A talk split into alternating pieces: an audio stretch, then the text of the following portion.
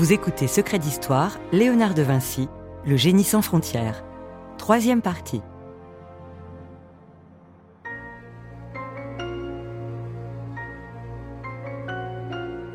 Léonard veut explorer l'intérieur pour mieux exprimer l'extérieur. Et pour ce faire, il va jusqu'à disséquer des cadavres.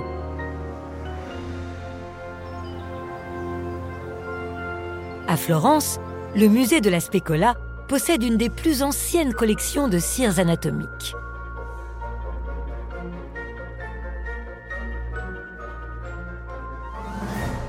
L'Église permettait aux médecins et aux peintres, bien sûr, de faire des dissections à l'intérieur des hôpitaux et euh, des universités. Chiara Delvanga, guide. Mais il interdisait la recherche des lames à l'intérieur du corps parce que euh, c'est immatériel. On pensait que L'âme, c'est quelque chose qui est donné par Dieu. En 1507, Léonard commence à disséquer un vieil homme qui vient de mourir sous ses yeux à l'hôpital Santa Maria Nuova. Il cherche les raisons de ce décès en douceur et fait une découverte majeure, les causes de l'infarctus. Il y a une description chez lui, qui est une description clinique, qu'un médecin aurait pu faire de euh, l'artériosclérose. Mais c'est le premier à l'avoir faite. Serge Bramley, biographe. Et il voit que une artère du cœur est devenue racornie, sèche, dure et un peu encrassée. Et il se dit c'est peut-être ça la cause de la mort.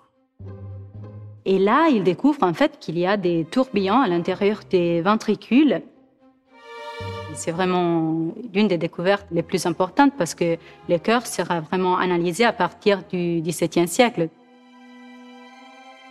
Outre les mystères de la mort, Léonard veut traquer les secrets de la vie jusqu'à son origine.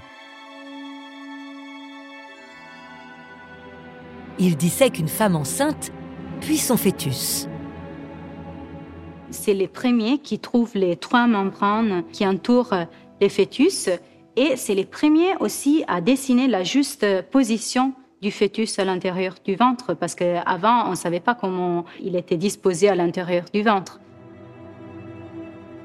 C'est un travail épouvantable, on fait pas ça pour le plaisir. Et puis une fois qu'on a compris les muscles, la rigueur, les nerfs ou les os, euh, le reste ne présente aucun intérêt pour un artiste. Or pourtant, non seulement il les dissèque, mais surtout il essaye de comprendre. Parce qu'il sait que une représentation qui s'en tiendra aux apparences, à la façade, elle n'ira pas en profondeur jusqu'à l'âme des choses. Or c'est ça qu'il traque inlassablement, que ce soit avec son scalpel, ou avec son crayon, ou avec son pinceau. Il n'y a pas Léonard le peintre, Léonard le scientifique. Non, Léonard est devenu l'immense peintre parce que ça a été un très grand scientifique. Doté d'un extraordinaire coup d'œil, Léonard de Vinci cherche aussi à capturer l'instant, à découper chaque mouvement. Je suis persuadé qu'il a une sorte de qualité euh, sensible un peu surhumaine, c'est-à-dire qu'il est capable de décomposer le mouvement très rapidement. Pascal Briouat, professeur des universités.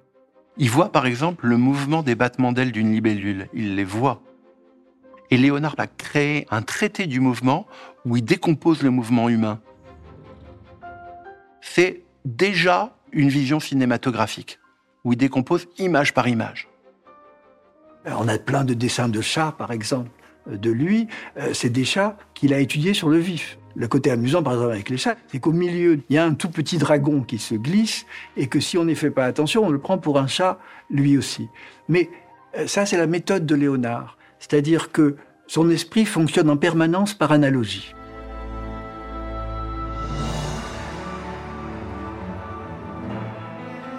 Les tourbillons, que ce soit les tourbillons d'une chevelure, les tourbillons de l'eau ou les tourbillons du sang dans les valvules cardiaques, sont pour Léonard des analogies qui prouvent qu'il y a des échos entre le monde d'en haut et le monde d'en bas. D'ailleurs, Léonard disait qu'il y a une correspondance entre le corps et la nature. Stefania Tullio Cataldo, historienne de l'art. Les os sont comme les pierres, la chair est comme la terre et euh, le sang est comme les rivières.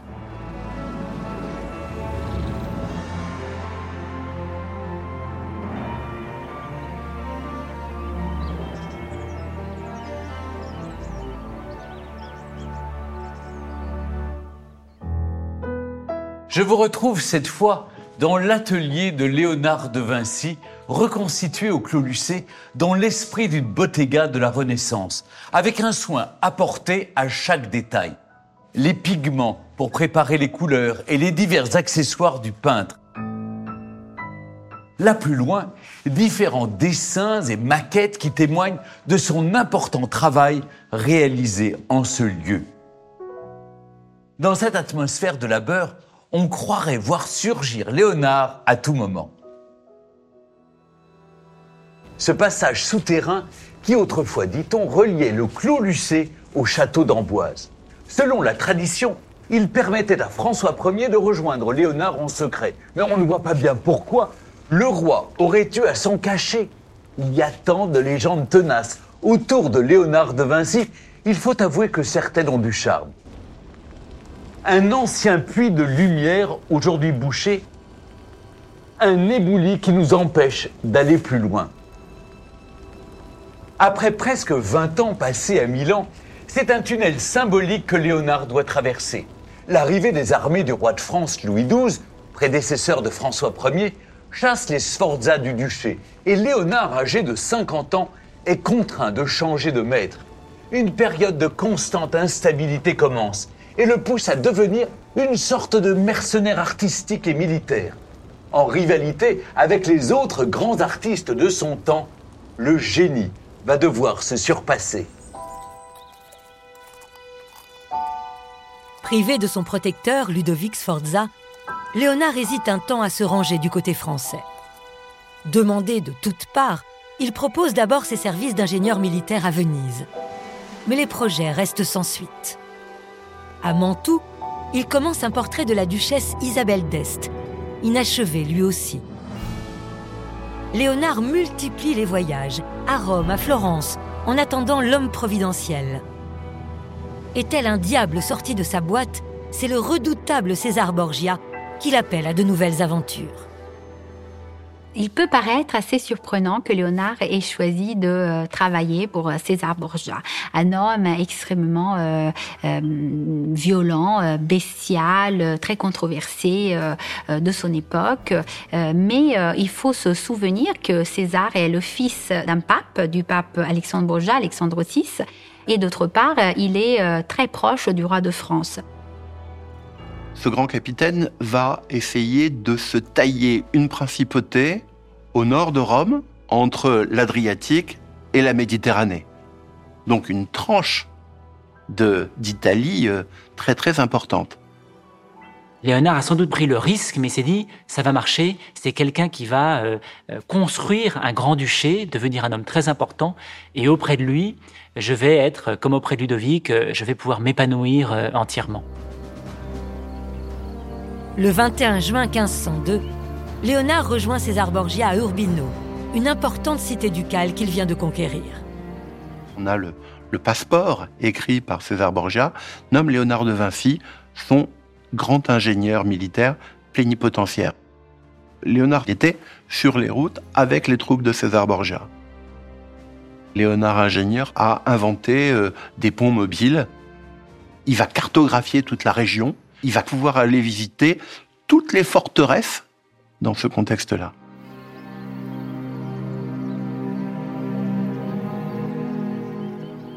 Parmi ces forteresses, Léonard s'arrête près de deux mois dans celle d'Imola, où César Borgia a cantonné ses troupes. César Borgia confie à Léonard la mission de vérifier l'état des structures. Claudia Pedrini, directrice des musées civiques d'Imola leur résistance et d'imaginer des améliorations. Et donc, Léonard trace des esquisses et propose des optimisations, en particulier sur les ravelins. Ce sont ces éléments défensifs circulaires, en quelque sorte les avant-postes de la forteresse. Le passage de Léonard a laissé un document très important, du point de vue scientifique, mais aussi artistique. C'est la carte d'Imola. C'est une vue planimétrique de la ville. Un plan très précis, très fidèle. Une vue du ciel, pour ainsi dire. Léonard n'avait naturellement ni avion, ni drone, ou d'autres moyens de ce type, mais il avait sa tête et ses yeux. Léonard, homme de guerre, porte même l'épée. Il est aux premières loges pour observer toutes les horreurs des champs de bataille.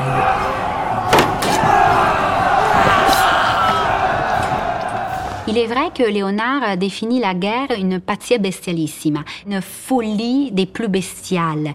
Donc, euh, certainement, d'un point de vue rationnel, il refusait la guerre et toutes ses conséquences. Ça devait être un pacifiste fondamentalement. Mais après, il y a la réalité des hommes. Vincent de Lieuvin, conservateur en chef au musée du Louvre. Et euh, si on veut être euh, quelqu'un d'important et proche d'un grand homme politique, il n'y a pas le choix. Il faut servir tous ses intérêts et ça passe par euh, l'art de la guerre pour faire gagner le prince. Mais la mort du pape Alexandre VI en 1503 précipite la chute de son fils, César Borgia. Léonard perd encore son protecteur et s'en retourne à Florence, là où sa gloire est née.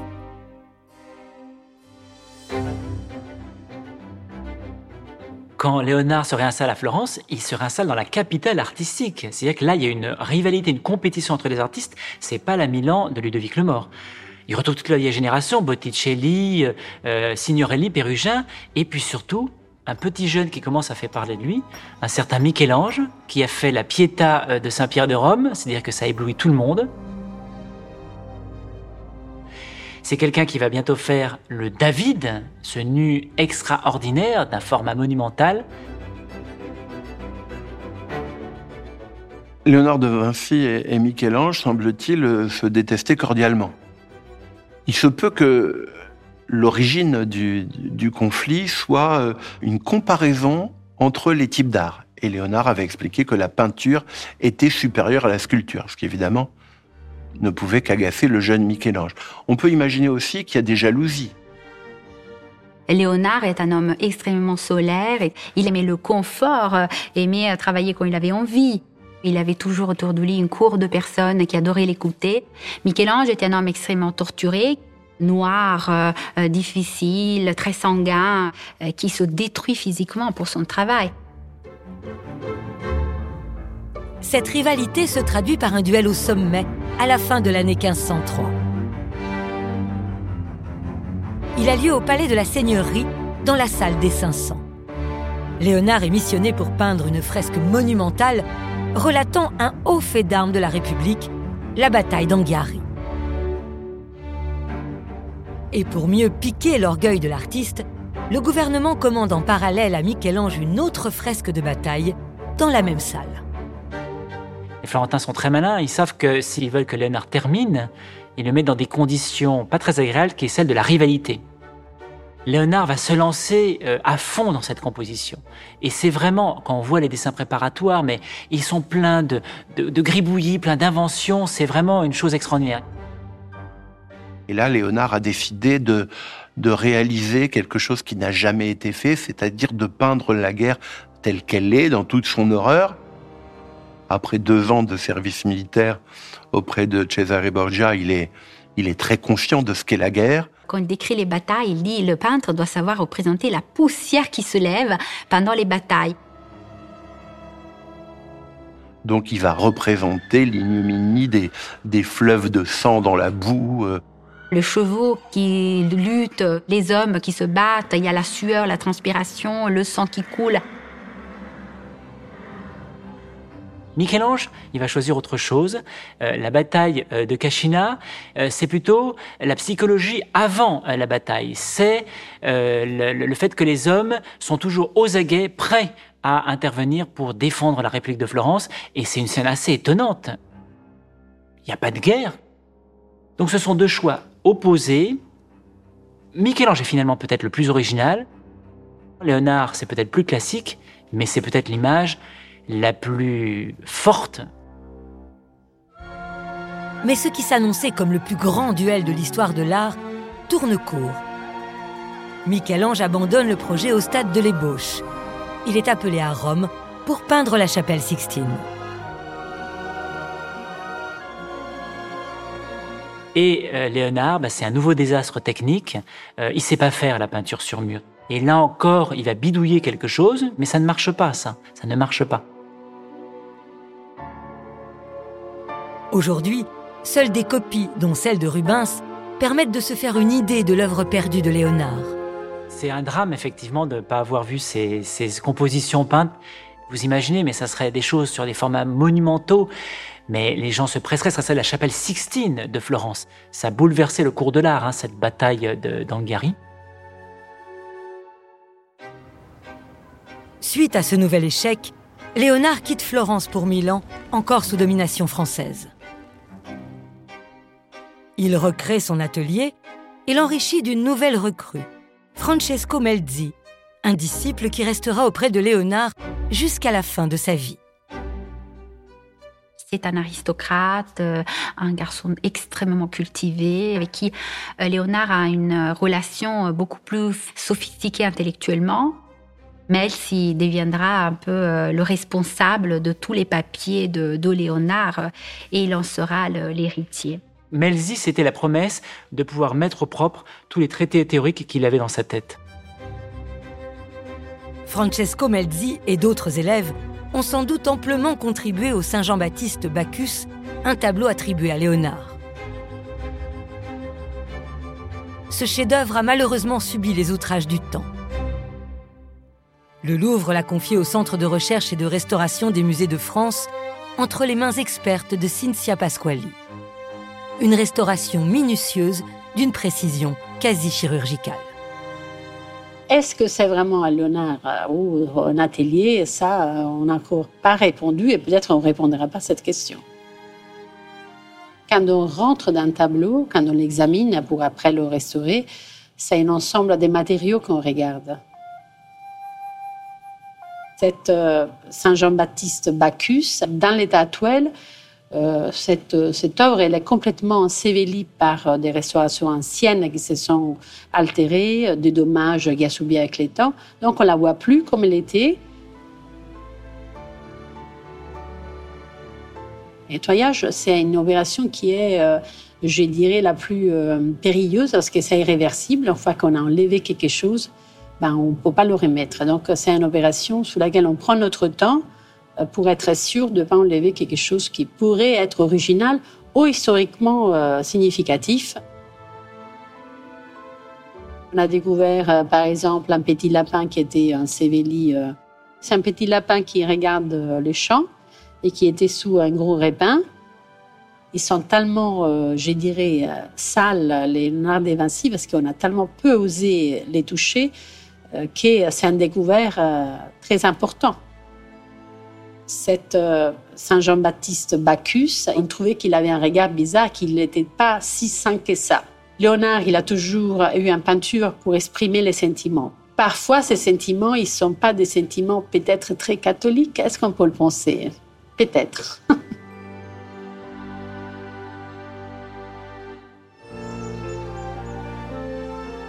Léonard de Vinci a maintenant 60 ans.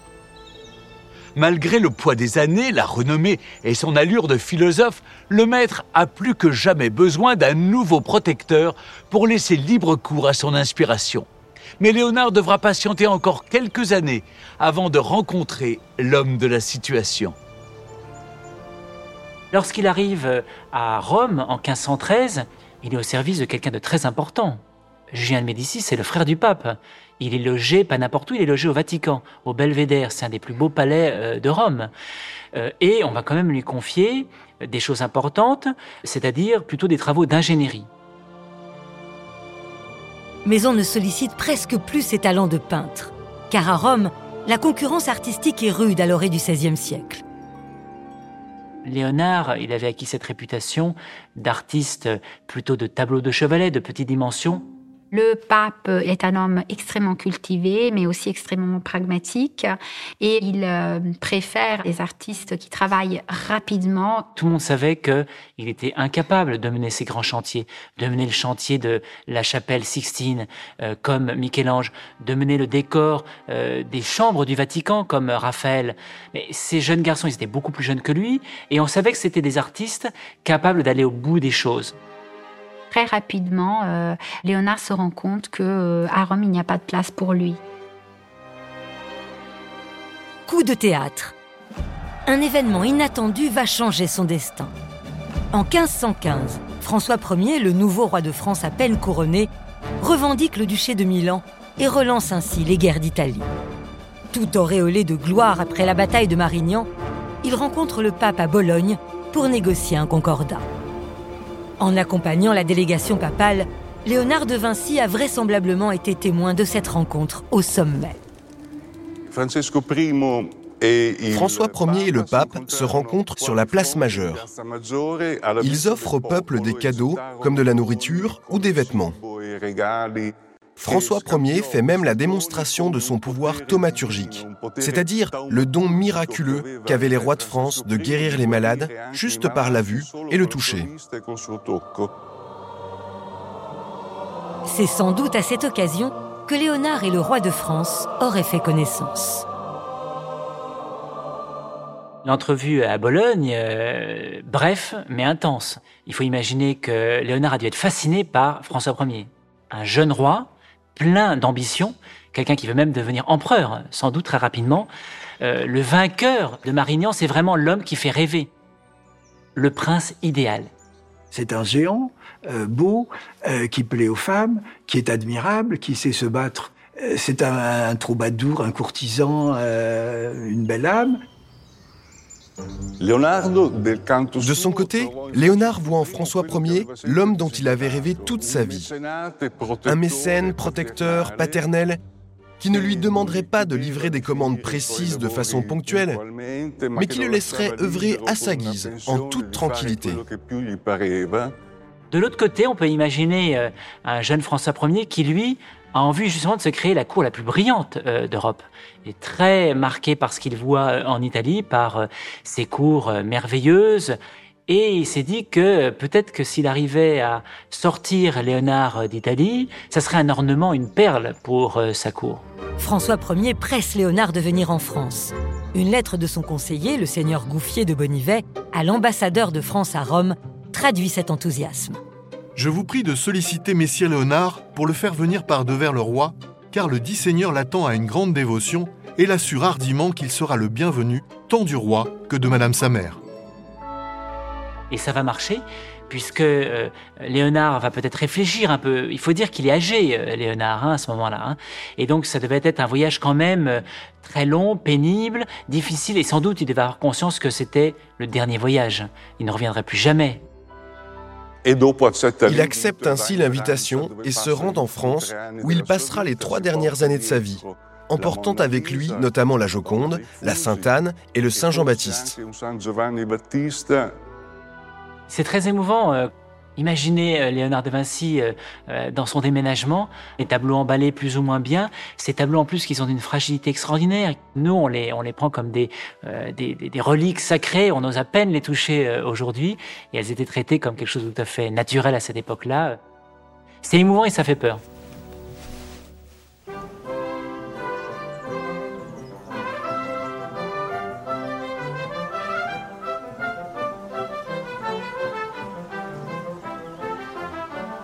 Cette fois, nous voici au magnifique château royal d'Amboise, si cher à François Ier parce qu'il lui rappelle d'heureux souvenirs d'enfance. Le château est composé de bâtiments du XVe et du XVIe siècle, ainsi que les deux impressionnantes tours cavalières, la tour dite des Minimes, qui domine la Loire de 40 mètres de hauteur.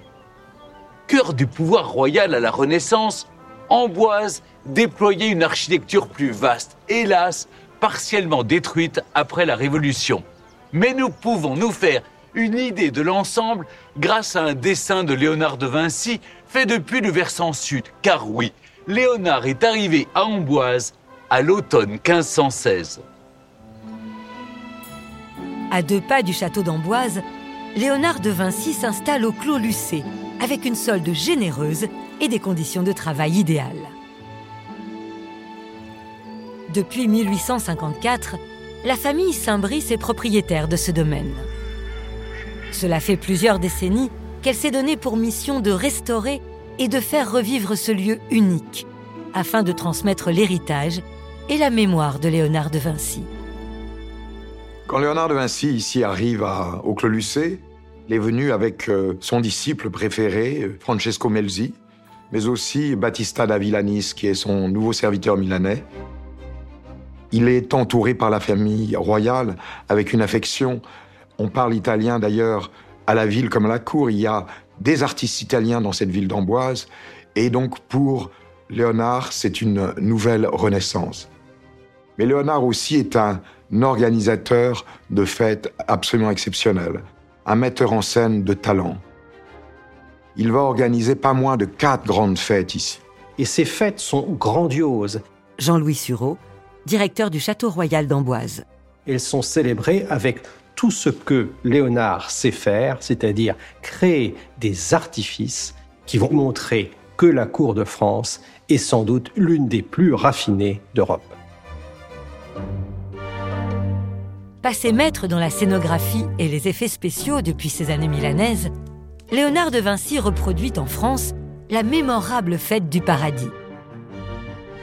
Et le vieux maître a plus d'un tour dans son sac pour enchanter la cour.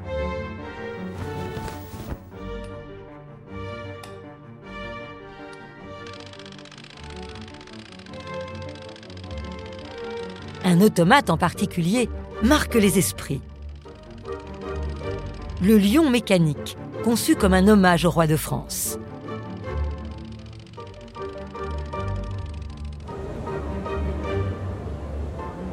Bologne, il a été reconstruit à l'identique par un historien expert en robotique ancienne. Le lion mécanique est un automate formidable.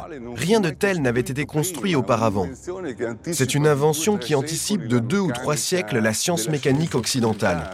Elle fonctionne avec un système de ressorts et même un mécanisme de changement de séquence qui implique un différentiel. Il y a déjà en germe le calcul intégral et infinitésimal. Même si cela n'est pas formulé, le concept est déjà là, parce qu'il y a différents mouvements combinés, comme une automobile qui passe de la marche avant à la marche arrière.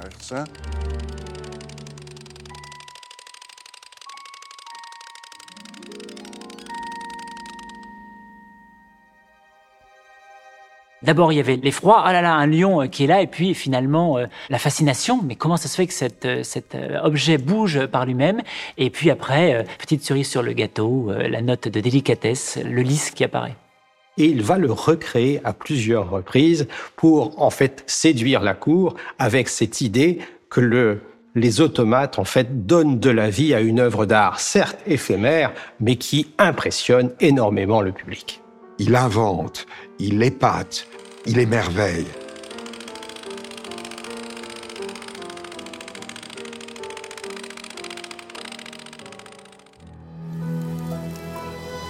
Au-delà des fastes et des spectacles grandioses, la complicité de Léonard et François Ier s'exprime au quotidien, en toute simplicité. François Ier était innamoratissimo, éperdument amoureux de Léonard. Ils étaient faits l'un pour l'autre, l'un ayant pour euh, l'autre euh, un, respect presque filial. François Ier avait perdu son père à l'âge de deux ans. Et en Léonard, il voit une sorte de père spirituel, mais aussi un mentor. Et donc c'est ainsi que ces deux hommes vont connaître une passion intellectuelle extraordinaire. Et d'ailleurs, François Ier appellera à plusieurs reprises Léonard mon père.